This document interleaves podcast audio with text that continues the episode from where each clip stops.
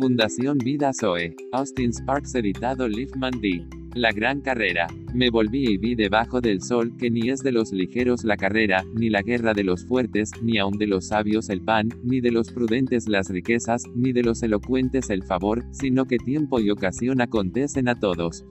Eclesiastés 9:11. Corramos con paciencia la carrera que se nos presenta, buscando a Jesús, el autor y perfeccionador de nuestra fe. Hebreos 12 en 3. ¿No sabéis que los que corren en una carrera corren todos, pero uno recibe el premio?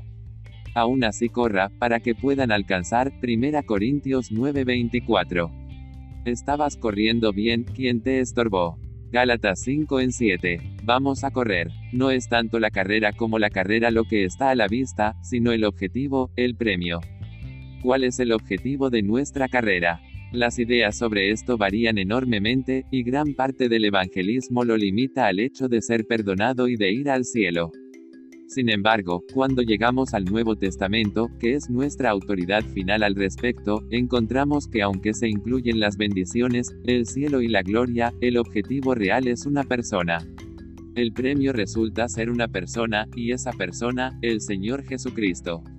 En este punto de la carta a los hebreos, nos encontramos ante un resumen y una exhortación, pero está claro que debemos volver al principio de este maravilloso documento si queremos apreciar la fuerza de su apelación.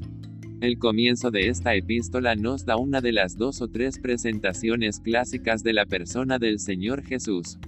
Estoy seguro de que si Pablo no lo escribió realmente, el escritor fue uno de sus alumnos, especialmente en su aprehensión de la incomparable grandeza de Cristo. Los primeros cinco versos nos proporcionan una presentación superlativamente hermosa del Hijo de Dios. Es a este Hijo, Jesús, a quien debemos mirar mientras corremos. Él es el objetivo, Él es el premio. La carta tiene como objeto supremo el establecimiento de la plenitud y finalidad divina en el Hijo de Dios presentado a la fe para su aprehensión y apropiación. La plenitud en Cristo, la reunión de todos en Él. La finalidad en Cristo, la realización de todo en Él. Continúa considerando con mayor detalle lo que Él es y lo que ha hecho, su capacidad múltiple y su ministerio como el Hijo de Dios, convirtiéndose entonces en una exhortación para que tengamos esto a la vista y sigamos nuestra carrera con plenitud y finalidad en Cristo como nuestro objetivo. Nuestra vida no será suficiente para que podamos alcanzar esto, se requerirá la eternidad para descubrir lo que realmente es la plenitud.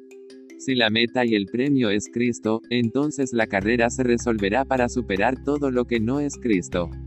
La vida cristiana es un curso, y un curso muy agotador, que exige nuestra mayor concentración, consagración y abandono. Después de todo, nunca se puede avanzar a menos que haya algo contra lo que trabajar, y por extraño que parezca, la fricción parece casi esencial para el progreso. Uno no puede correr en el hielo, y solo puede hacer un progreso lento e insatisfactorio en la arena profunda. Debe haber algo contra lo que uno pueda presionar y empujar, algo que proporcione resistencia y que deba ser resistido y vencido. Así que es una cuestión de vencer, y supremamente de superar lo natural por lo espiritual. Nuestros tres puntos nos darán tres áreas en las que se requiere tal superación en nuestra vida encontramos los tres contrastes. 1. El intelecto natural o la mente del espíritu. 2. Las emociones naturales o el amor de Cristo. 3. La voluntad natural o la voluntad de Dios. Pero de ninguna cosa hago caso, ni estimo preciosa mi vida para mí mismo, con tal que acabe mi carrera con gozo, y el servicio que recibí del Señor Jesús para dar testimonio del Evangelio de la gracia de Dios.